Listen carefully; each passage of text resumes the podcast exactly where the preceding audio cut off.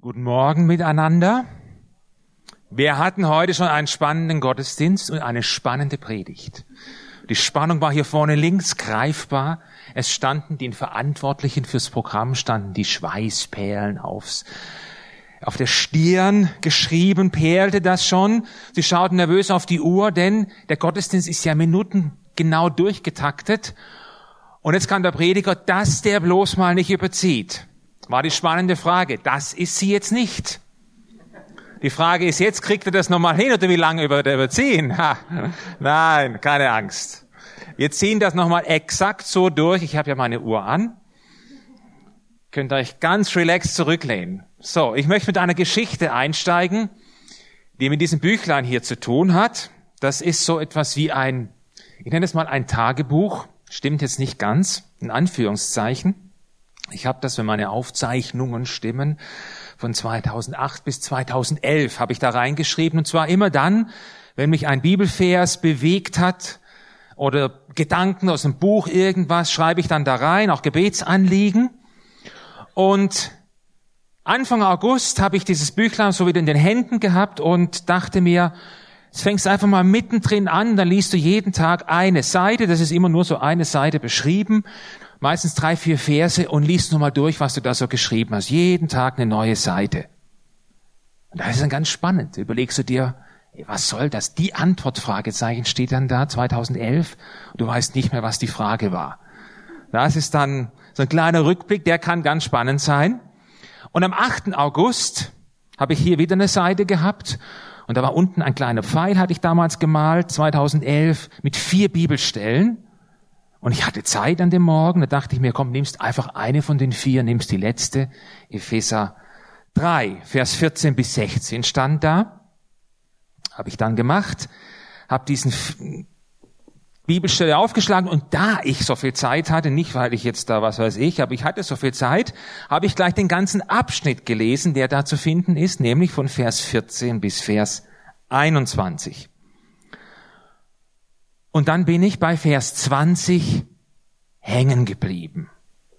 Und Vers 20 ist schon eingeblendet? Nee, ich muss nochmal drücken. Irritiert mich das? Nee. Hast du? Alles klar, sorry, ich hatte das hier vorne schon sehen, gesehen. So, da stand, ihm, der mit seiner unerschöpflichen Kraft in uns am Werk ist und unendlich viel mehr zu tun vermag, als wir erbitten oder begreifen können. Ihm gebührt durch Jesus Christus die Ehre in der Gemeinde von Generation zu Generation und für immer und ewig. Amen. So, dieser Vers 20, Vers 21 ist auch mit drauf, gehört zusammen. Da bin ich hängen geblieben. Und kennst du das, wenn du an einem Vers hängen bleibst? Wenn so ein Vers sich bei dir innerlich so verhakt, im Herzen oder in den Gedanken, wenn das der Fall ist, wenn du die Bibel liest, dann bleib dann dran. Vergiss den Text, den du noch lesen wolltest oder deinen Leseplan, den du hast oder was weiß immer.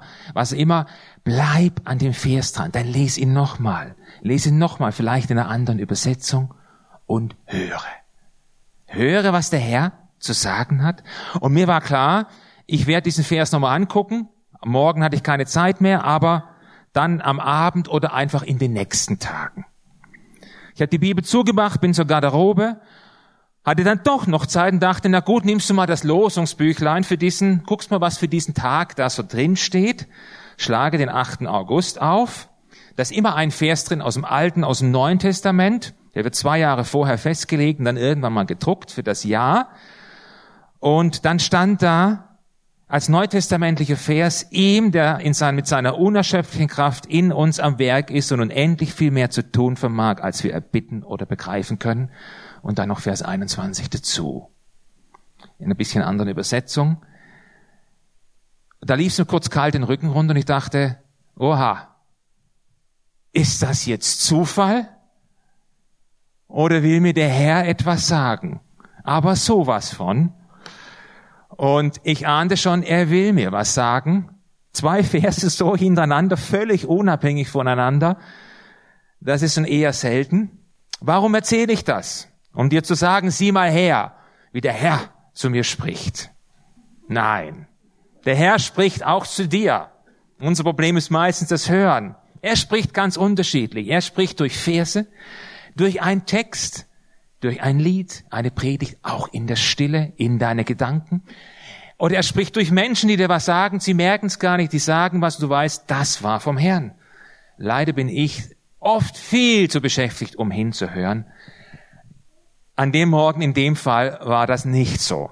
Und im Grunde genommen bildete dieser Vers ein bisschen so einen Abschluss einer für mich komisch schwierigen Zeit, so nenne ich das mal, die ich im Juli und Anfang August hatte. Schwierig deshalb, weil ich gemerkt habe, ich habe ein Problem damit, Gott in allem zu vertrauen. Es fällt mir schwer, ihm irgendwie alles abzugeben. Ich hatte den Eindruck, das, was da so auf mich zukommt, das muss ich jetzt in eigener Kraft meistern. Das nehme ich jetzt mal selber in die Hand und mein Stresslevel im Juli, der stieg jeden Tag wegen einem anderen Sache immer schön nach oben. Und mitten in dieser Zeit schaue ich eines Morgens in mein Handy und sehe, da hat Viktor Krein hat da ein kleines Bildchen mit einem Text in einem der sozialen Medien gepostet, dessen Name ich hier nicht nenne. Und zwar folgendes. Da stand, vertraue in jeder Situation auf Gott. Normalerweise würde ich sagen, ach ja, das ist ja nett, doch, ja, das stimme ich zu, genau, wir vertrauen Gott in jeder Situation, da mache ich vielleicht noch ein Like und dann war's das. An dem Morgen, ich starre auf das Handy und ich merke, so, das ist jetzt für dich. Und es war mir, als würde Gott sagen, so pass mal auf, Martin. Das ist meine Herausforderung an dich. Das ist meine Erwartung. Hörst du? Und ich glaube, meine Antwort war ungefähr so, Herr, du weißt, ähm, ich vertraue dir in vielen Situationen. Aber in jeder, ich weiß nicht, es gibt so ein paar Situationen, da muss ich selber das Heft des Handels in die Hand nehmen. Da muss ich gucken, dass es läuft. Und wenn es nicht läuft, dann, ja, dann sieht's halt nicht so gut aus. Ich kann doch nicht mit allem zu dir kommen. Du hast ja Wichtigeres zu tun, als dass ich mit allem, was mein Leben betrifft. Naja, gleichzeitig wusste ich natürlich, doch, ich soll zu jeder Zeit und mit allem zu ihm kommen. Befiehl dem Herrn deine Wege, hoffe auf ihn, er wird es fügen und all die anderen Verse. Ich kenne sie, ich habe sie gehört, ich habe sie gelesen. Ich habe gemerkt, Verse zu kennen ist immer das eine, sie zu leben das ganz andere.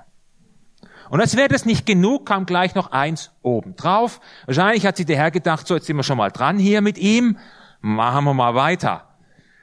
Und ich landete in der Zeit dann bei 1. Petrus 2, Vers 24. Ich lese das vor. Da heißt es, er, Jesus gemeint, hat unsere Sünden an seinem Leib selber an das Holz, an das Kreuz hinaufgetragen, damit wir von den Sünden loskämen und der Gerechtigkeit lebten. Durch seine Wunden seid ihr geheilt worden. Toller Vers. Ermutigende Zusage eigentlich. Als ich aber darüber nachdachte, hatte ich so meine Schwierigkeiten damit. Und mir wurde bewusst, es hatte sich bei mir so eingeschlichen, ich habe so meine Beziehung zu Jesus, ich habe mich und Jesus in so einem Team gesehen. Wir waren ein Team, ein gutes Team, wie ich fand. Das heißt, er trägt seinen Teil zu meiner Erlösung bei. Das Allermeiste natürlich, das Hauptgewicht. Er ist ja am Kreuz gestorben, ist klar. Und dann komme ich noch mit meinem kleinen Gewichtchen obendrauf an Frömmigkeit, an Leistung, an christlichem, diesem und jenem. Und wenn ich dann dieses kleine Gewicht auf sein großes Hauptgewicht lege, dann senkt sich die Waage. Und Erlösung und Vergebung wird mir zuteil. Ist das nicht schön? Nein, ist es eben nicht. Und da hat er mir klar gemacht, hey, so nicht, mein Freund. Ich habe alles für dich getan. Dein Beitrag ist null. Es gilt zu glauben und zu vertrauen. Ich kann mir schon denken, was, was ein paar Leute jetzt durch den Kopf geht. Ey, dann sei doch froh drüber, dass es so ist und freu dich. Jawohl. Ja, aber das mit dem freu dich war so schwierig. Denn als ich diesen Vers so auf einer, nicht nur auf dem Kopf, sondern auf einer tieferen Ebene mal wieder so begriffen habe, da beschlich mich, ich bin selber drüber erschrocken, beschlich mich so ein Gefühl von Ohnmacht. Und ich dachte, Alter, du hast ja gar nichts in der Hand. Du kannst ja gar nichts bringen, du stehst ohne was da, du musst dich jetzt komplett auf das verlassen, was Jesus für dich getan hat. Eigentlich wusste ich das immer, aber plötzlich war mir das tiefer bewusst und da war so ein leichtes Ohnmachtsgefühl. Mann, ob das reicht? Na, stell dir vor, und wie das reicht. Er hat unsere Sünden ja nicht in einem Rucksack ans Kreuz raufgetragen und an den Nagel gehängt. Nein, an seinem Leib hat er unsere Schuld hinaufgetragen. Er hing ja am Kreuz für mich. Und wenn beim Abendmahl das Brot gereicht wird, dann heißt es, der Leib Jesu für dich gebrochen. Gebrochen am Kreuz mit meiner Schuld. Deshalb bleibt mein Leib und mein Leben unversehrt. Das ist eine gute Botschaft, eine befreiende, aber ich musste mich der wieder neu stellen. Dieser Gnade, so kann man sie auch nennen. Und als wäre das nicht genug, kam kleiner eins obendrauf. Wahrscheinlich wurde gedacht, so, wenn wir schon dabei sind, ich merkte das sofort. Es ging, ja, so ein Thema, was mich immer wieder begleitet, es ging um Gottes Liebe, um das Simple, dass er mich liebt, dass er dich liebt. Und ich weiß gar nicht, wie oft ich das gehört habe hier schon, wie oft ich das gelesen habe und wie oft ich es in einer Predigt gesagt habe. Gott liebt dich, voller Überzeugung. Wenn ich die Aussage höre, Gott liebt dich, dann stimme ich dir zu. Selbstverständlich. Und hinten dran habe ich gemerkt, in Klammer, habe ich immer oft gedacht, er hat auch allen Grund dazu. Hab ich nicht A, B, C, D, E, bin ich nicht 1, 2, 3, 4? Und außerdem, im Vergleich zu diesem und jenem, na, da komme ich gar nicht so schlecht weg, finde ich. Also das sollte ja wohl Grund genug sein, mich zu lieben. Das wird ja wohl reichen. Und damit wir uns recht verstehen, das ist nichts, was, was so bewusst läuft. Es läuft so unterschwellig, unbewusst mit.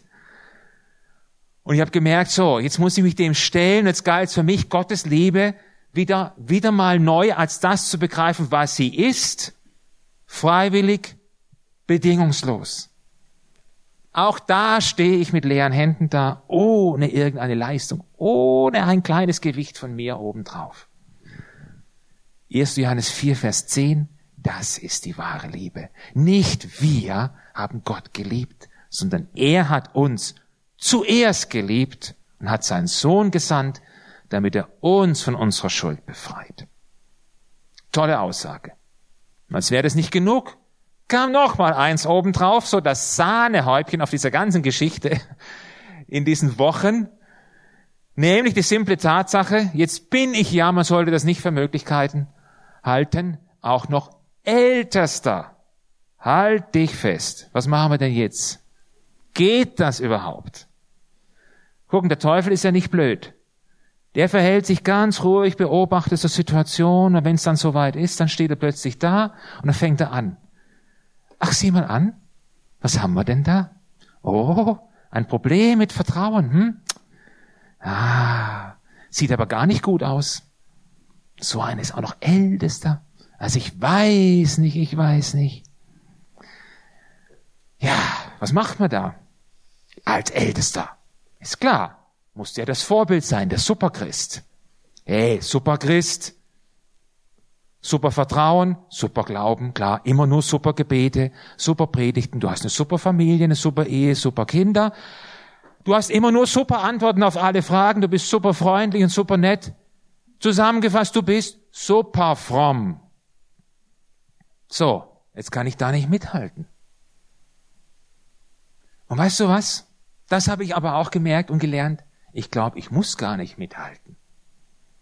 Deutschland sucht ja schon seit Jahren den Superstar. Immer wieder neu. Auf RTL Samstagabends wird der Superstar gesucht. Finden den nicht. Ich weiß auch nicht, wo er sich versteckt hat. Aber was ich auf jeden Fall weiß, Wer nicht sucht, ist Jesus. Jesus sucht den Superstar, sowas habe ich in der ganzen Bibel nicht gefunden. Taucht nirgends auf. Die christliche Szene, national, international, ja, die präsentieren uns immer mal wieder ihre Superstars, aber das sollte uns nicht irritieren. Jesus sucht den Superstar, das gibt's nicht. Ich wüsste nicht wo. Jesus sucht das verlorene Schaf. Das gibt's. Jesus sucht den Sünder, auch den betrügerischen Zöllner, die verachtete Prostituierte, den stolzen Pharisäer, ja, sucht er. Mit anderen Worten ausgerückt, er sucht dich und mich. Und das ist eine ganz persönliche Angelegenheit zwischen ihm und mir. Nicht so ein allgemeiner Rundumschlag über die Menschheit. Jesaja 43, Vers 1 ist bei mir in der Bibel auch angestrichen. Das sagt Gott, fürchte dich nicht, denn ich habe dich erlöst. Ich habe dich bei deinem Namen gerufen. Du bist mein. Du gehörst zu mir. Das ist eine Zusage, die Gott an sein Volk gibt und die uns dank Jesus heute auch gilt. Und die Tatsache, dass er mich beim Namen ruft, heißt, er kennt mich.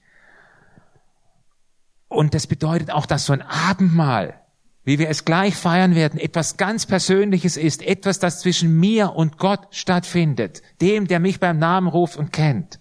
Wir sagen beim Abendmahl, das Blut Jesu für dich vergossen. Und das ist der springende Punkt. Für mich vergossen. Und nicht einfach so anonym hinaus in die Welt. Nein, für mich, weil er meinen Namen kennt, weil er mich schon kannte, weil er weiß, für wen er das sein Blut vergossen hat.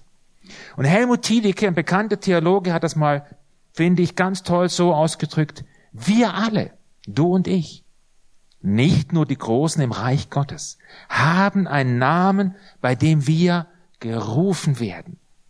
Wir sind ernst genommen und sind keine Unbekannten niemandem mehr, seit Jesus Christus für uns gestorben und auferstanden ist.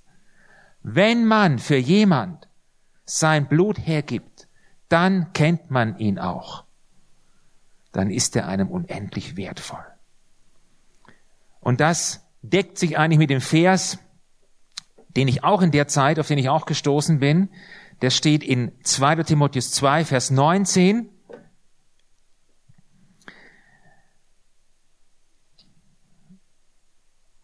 Da heißt es doch, Gott hat ein sicheres Fundament gelegt, das durch nichts erschüttert werden kann. Es trägt folgende Inschrift. Der Herr kennt die, die zu ihm gehören. Vers 19a. Ein Vers, den ich schon oft gelesen habe. Eine kennt die Seinen heißt, in einer anderen Übersetzung heißt, der feste Grund Gottes besteht und hat dieses Siegel, so ein Siegel eingedrückt. Der Herr kennt die Seinen. Kennt die Seinen heißt, er kennt jede Situation. Aber wenn das ein Fundament ist, wenn ein Fundament Gottes Siegel trägt, seine Inschrift, dann heißt das, ich kann darauf bauen, weil es wird sich nicht mehr ändern.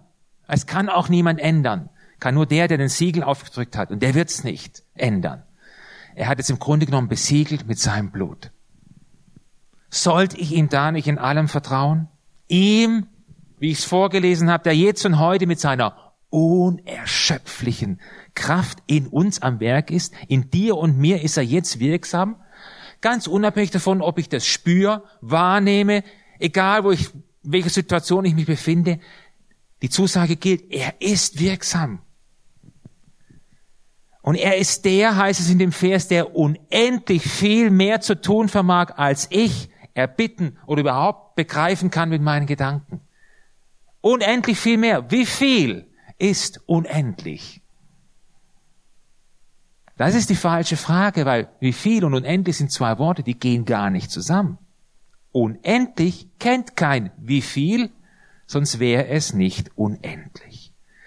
Und die Tatsache, dass da einer in mir am Werk ist, der unendlich viel mehr zu tun vermag, das stellt natürlich so eine Aussage. Vertraue in jeder Situation auf Gott oder vertraue in jeder Situation Gott, stellt es auf ein ganz anderes Fundament. Und ich bin der, dem ich das als erstes sagen muss, dass mir das wieder mal klar wird. Meine Grenzen sind nicht seine Grenzen. Das heißt, es gibt hinter jedem Grenzzaun, den ich vielleicht in meinem Leben habe, gibt es seinen Hoffnungshorizont. Egal, wo die Grenzzäune gezogen sind. Wenn das, was du jetzt gehört hast, und das, was ich gesagt habe, wenn das in dein Leben spricht und du merkst, hat auch ein bisschen was mit mir zu tun, mit meiner Situation, mit dem, was mich beschäftigt, dann möchte ich dich einladen, dieses Abendmahl, was wir gleich feiern, heute Morgen noch zusätzlich zu deinem ganz persönlichen Vertrauensmahl zu machen. Ich werde es so machen. Wenn ich das Brot bekomme, dann danke ich ihm dafür, dass er sein Leib für mich am Kreuz brechen ließ, inklusive meiner Schuld. Ich bin davon erlöst. Und darauf kann ich bauen, daran kann ich mich festhalten. Und wenn man den Wein bekommt, ich den Wein bekomme oder den Saft, dann, der, dann danke ich ihm dafür, dass er sein Blut für mich vergossen hat. Für mich, den er kennt. Und dieser feste Grund besteht, sagt die Bibel, für mich, den er kennt, den er beim Namen ruft und den er liebt mit allem, was ich bin. Und das Gleiche gilt für dich. Und deshalb möchte ich ihm neu mein Vertrauen aussprechen. Für jede Situation meines Lebens. In dem Wissen, dass er jede kennt und ihm keine egal ist. Er interessiert sich auch für jede. Und das gilt genauso für dich.